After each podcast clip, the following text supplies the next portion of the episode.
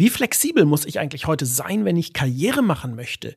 Müssen Führungskräfte sich immer wieder auf neue Arbeitsfelder und Verantwortungsbereiche einlassen, auch wenn es vielleicht gar nicht in ihrem Fachbereich liegt?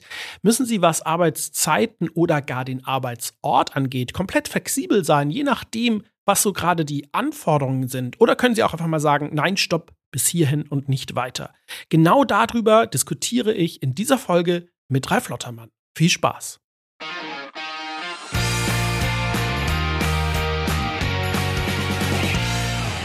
Ja, herzlich willkommen hier zu einer neuen Episode in der Chefetage. Mein Name ist Live Neugeboren und ich bin hier einer der beiden Gastgeber. Im normalen Leben, da bin ich Geschäftsführer der Agentur Magnicon und heute ist wieder hier mit dabei im Podcast Ralf Lottermann. Moin Ralf. Hallo Live, guten Tag.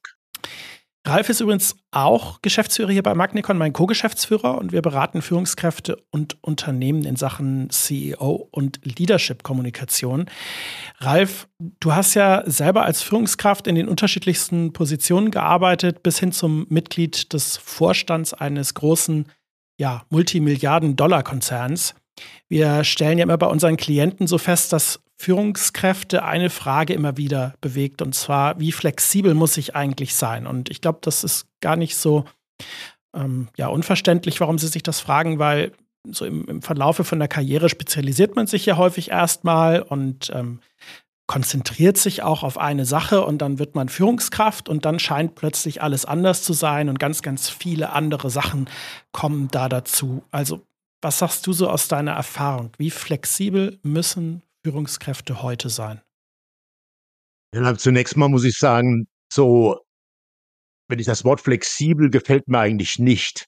Das heißt irgendwo, äh, man hat keine klare Linie und äh, ist ein bisschen wischiwaschi. Und das ist ja überhaupt nicht mein Ding. Du kennst mich ja mittlerweile gut genug.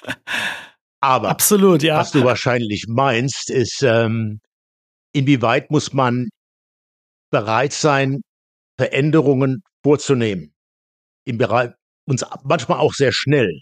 Veränderungen der Lokalität, Veränderungen im Job. Äh, wie weit muss man da bereit sein, das zu machen? Und so war das bei mir ganz, ganz oft der Fall, ähm, dass ich bereit sein musste, Risiken einzugehen und Veränderungen vorzunehmen. Denn wenn man solche Veränderungen hat, und ich gebe gleich mal ein paar Beispiele, dann weiß man eigentlich nie, ob es klappt. Es kann natürlich auch sehr gut schiefgehen. Und diese Risikobereitschaft, die ist unabdingbar. Denn wenn man immer nur das macht, wo man genau weiß, wie es funktioniert, kommt man im Endeffekt nur irgendwo zu mittelmäßigen Ergebnissen. Und das ist auch nicht mein Ding. Also ich gebe dir mal ein Beispiel. Es ist tausend Jahre her. Äh, da war ich in der Finanzabteilung in Deutschland. Und da hat man mir angeboten, Industrial Engineer zu werden. Ich hatte keine Ahnung, was das war. Ich bin ja auch kein Ingenieur, ich bin Wirtschaftswissenschaftler. Mhm. Aber da sollte ich plötzlich ähm, die Produktionslinien beobachten, Schwachstellen rausfinden, Kapazitätsanalysen machen, Kostenkalkulation der Produktionskosten äh, machen und Optimierungsvorschläge machen. Und ich dachte mir, mein Gott, kann ich das? Aber man hat mich das gebeten, haben gesagt, du kannst das, dich könnten wir hier gut gebrauchen. Und da habe ich das gemacht. Nach drei Jahren war ich Chef der Abteilung, hatte zwei Fabriken und ungefähr zehn Mitarbeiter. Und nach fünf Jahren kannte ich inside aus unsere Fabriken, Abläufe, Prozesse.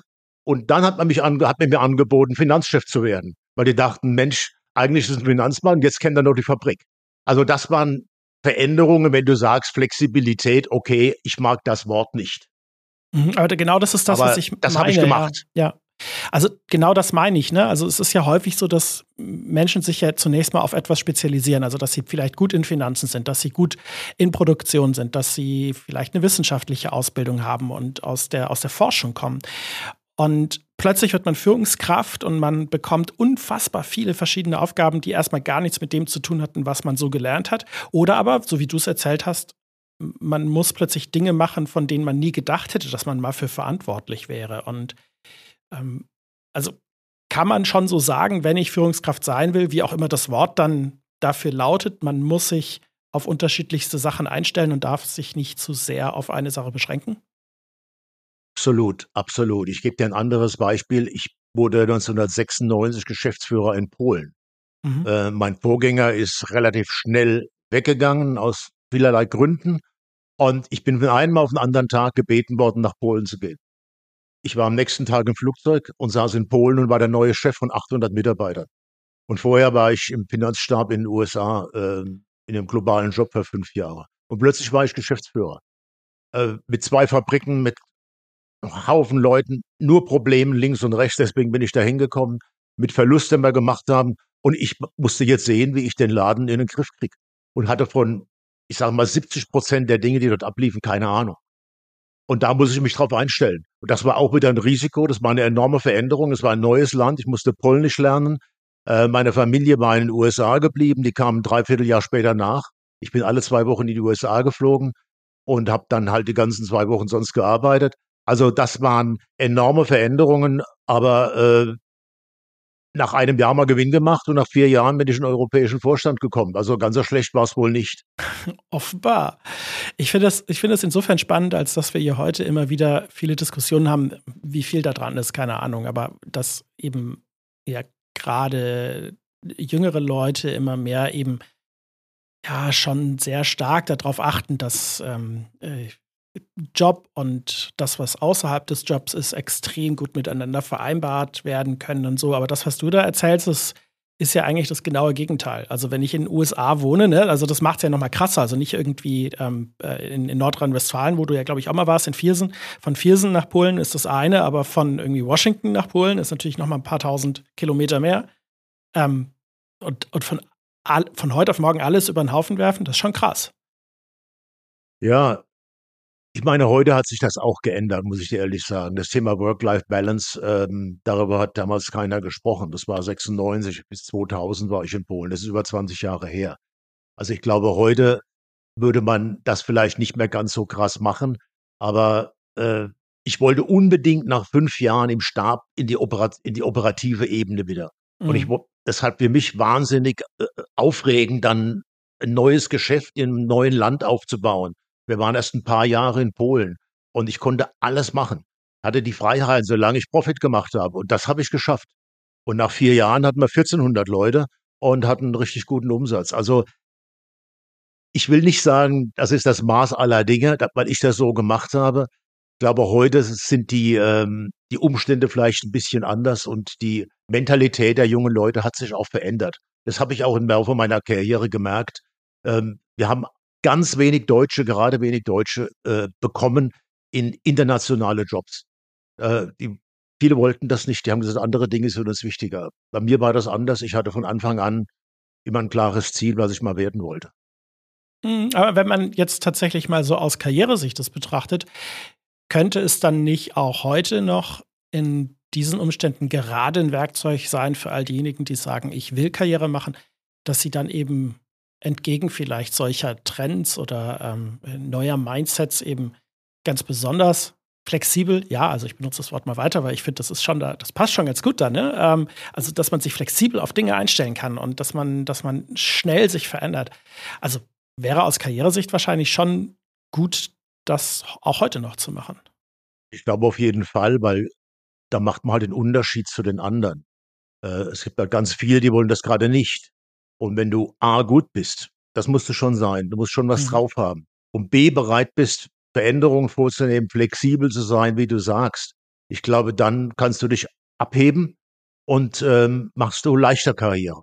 Wenn du das willst, dann glaube ich, ist das ein gutes Mittel. Aber man muss es schon wollen und bereit sein, eben auch, ich sag's mal, eine gewisse Hardship zu übernehmen. Also Polen war eine Hardship.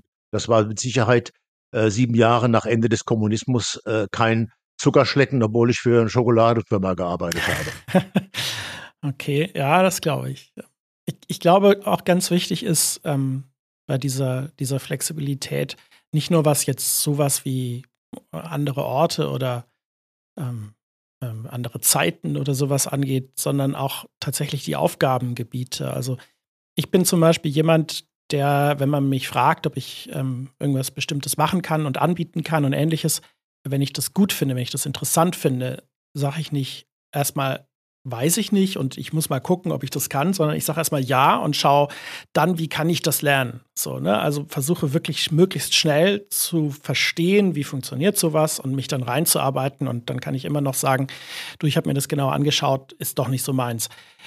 Und ich habe heute häufig den Eindruck, dass wenn man so mit vielen Leuten spricht, dass sie sehr, sehr eng sind in dem, was sie tun und sagen, ja, das ist ja gar nicht mein Bereich, damit kenne ich mich nicht aus und sich dann da auch nicht rantrauen. Ähm, ich habe mal ein kleines Beispiel. Wir arbeiten, das weißt du ja, gerade mit einem äh, äh großen Unternehmen aus Rheinland-Pfalz äh, an CEO-Kommunikation und da gibt es einen ähm, jungen Geschäftsführer, der aus eigentlich komplett ähm, so Produktion und Technik kommt und der dann aber das komplette Rebranding ver antwortet hat, weil man ihn gefragt hat, kannst du das Rebranding verantworten? Hat er sich da reingearbeitet. Der hat natürlich nicht das Rebranding gemacht, aber er hat es verantwortet. Und das hat mich sehr beeindruckt. Ne? Jemand, der damit gar nichts zu tun hatte, sagt, ja, finde ich wichtig, mache ich, ähm, ich trage die Verantwortung. Und das ist doch das Mindset, was man braucht. Was sagst du? Ja, natürlich. Man muss halt immer abschätzen, ob man sich das wirklich zutraut. Und, ähm, und manchmal klappt es halt nicht und hat man Pech gehabt. Ich habe 2003 das glaubst du da nicht, habe ich übernommen, SAP weltweit einzuführen bei Mars und die alle Businessprozesse zu harmonisieren auf einen. Ja. Und äh, das hat mir mir zugetraut. Ich habe mir es erstmal nicht zugetraut. Das war das erste Mal, wo ich mir 14 Tage Bedenkzeit ausgebeten hatte, bevor mhm. ich den Job angenommen hatte. Aber dann konnte ich wieder nach USA zurück, habe ein globales Team bekommen und habe das gemacht und das hat dann ganz gut geklappt. Und äh, ja, zwei Jahre später, das war das einzige Mal, wo ich mal einen Job abgelehnt habe. Das hat es auch gegeben. Das weißt du, glaube ich, noch gar nicht. Da lief das wirklich gut. Da war ich auch schon in der, habe ich auch IT übernommen und hatte immer noch SAP-Einführung. Da hat man mir angeboten, in den Vorstand zu gehen und ähm, Südamerika zu übernehmen und hm. in Buenos Aires zu leben. Oh. Und da waren wir gerade mit der Familie zwei Jahre erst aus Dänemark zurückgekommen. Und da habe ich die Reißleine gezogen und da habe ich tatsächlich einen Vorstandsposten abgelehnt. Aber Krass. damals hat mir der eine Eigentümer der Forest gesagt, Ralf, ich verstehe das, du bist bisher siebenmal umgezogen und irgendwann kommt vielleicht wieder was. Und zwei Jahre später kam Singapur. Also sehr krass, ja. Das man muss auch mal ja. Nein sagen können, allerdings allzu oft darf man das nicht. Okay, ja, es gibt noch mal eine sehr schöne Perspektive auf dieses Thema. Ja, spannend, danke. Ja, Gerade. Ich glaube, das hat die Frage nach der Flexibilität schon mal ähm, ganz gut beleuchtet. Ich glaube, dass man einfach ein, ein, Mindset braucht, was mit Veränderungen umgehen kann, was sich auf neue Sachen einstellen kann, so wie wir es von Ralf auch gerade gehört haben, dass man seine Grenzen natürlich kennen muss. Aber Führung und Leadership ohne Veränderungsbereitschaft, ohne die Bereitschaft, sich auf Neues einzulassen, ist ganz, ganz schwierig oder kann eigentlich kaum möglich sein. Das war ein gutes Schlusswort. Absolut. Dann lassen wir es an dieser Stelle genauso stehen. Wenn es für euch spannend war, dann lasst uns auf jeden Fall einen Like da oder ein Abonnement. Dann seid ihr nämlich beim nächsten Mal schon wieder mit dabei. Das würde uns total freuen. Und ganz wichtig, falls ihr eine Frage habt, ähm, dann könnt ihr euch sehr, sehr gerne an uns wenden. Schreibt uns einfach und dann gehen wir auch auf eure Frage ein. Und dann hören wir uns hier bald wieder. Bis dahin erstmal. Ciao. Also dann, bis zum nächsten Mal. Tschüss.